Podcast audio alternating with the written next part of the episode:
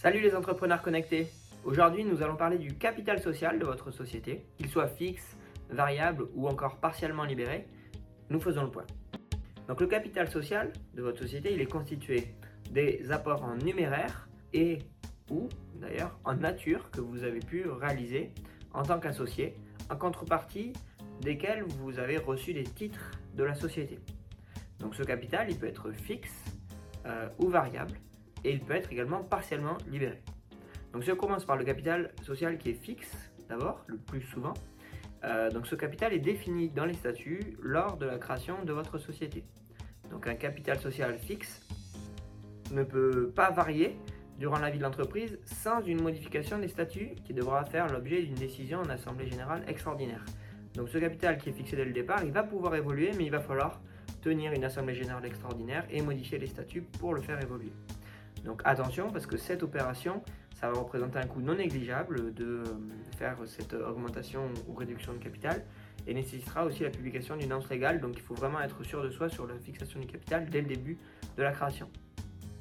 Le capital social, donc il peut être libéré en plusieurs fois, ça va différer selon la forme juridique, mais par exemple pour une SAS, la loi prévoit une libération minimum de 50% du capital à la création et le reste dans les 5 ans à venir, tandis que pour une SARL par exemple le minimum est fixé à 20%.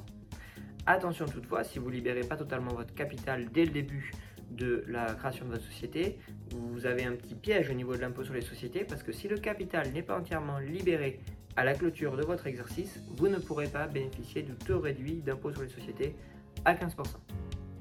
Ensuite, contrairement au capital social fixe, on a le capital social qui peut être variable. Donc là, s'il est variable, il va varier entre un capital minimum et maximum qui va être défini dans les statuts. Lors de la création de société, on, définit cette fourchette minimum-maximum. Donc on va pouvoir ensuite moduler du coup le niveau de capital au cours de la vie de la société sans avoir à modifier les statuts cette fois du moment qu'on est dans la fourchette. Euh, attention tout de même, dans les SRL par exemple, le fait de moduler son capital sans avoir à modifier les statuts, c'est valable uniquement si les associés et leur proportion de parts ne changent pas. Si euh, on vient changer des associés dans les SRL, il faut modifier les statuts. Pas forcément dans la SAS ça dépend des clauses que vous avez pu mettre dans les statuts.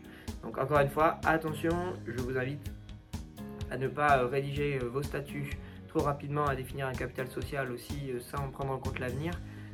Pour ça, faites-vous accompagner pour avoir des statuts qui vous permettent d'assurer la vie juridique de votre entreprise de manière sereine et qui vont vous permettre de faire des économies surtout par la suite. Voilà, je vous remercie de votre attention. Pour plus d'informations, n'hésitez pas à cliquer dans le descriptif euh, juste en bas et surtout, euh, n'oubliez pas de vous abonner à la chaîne.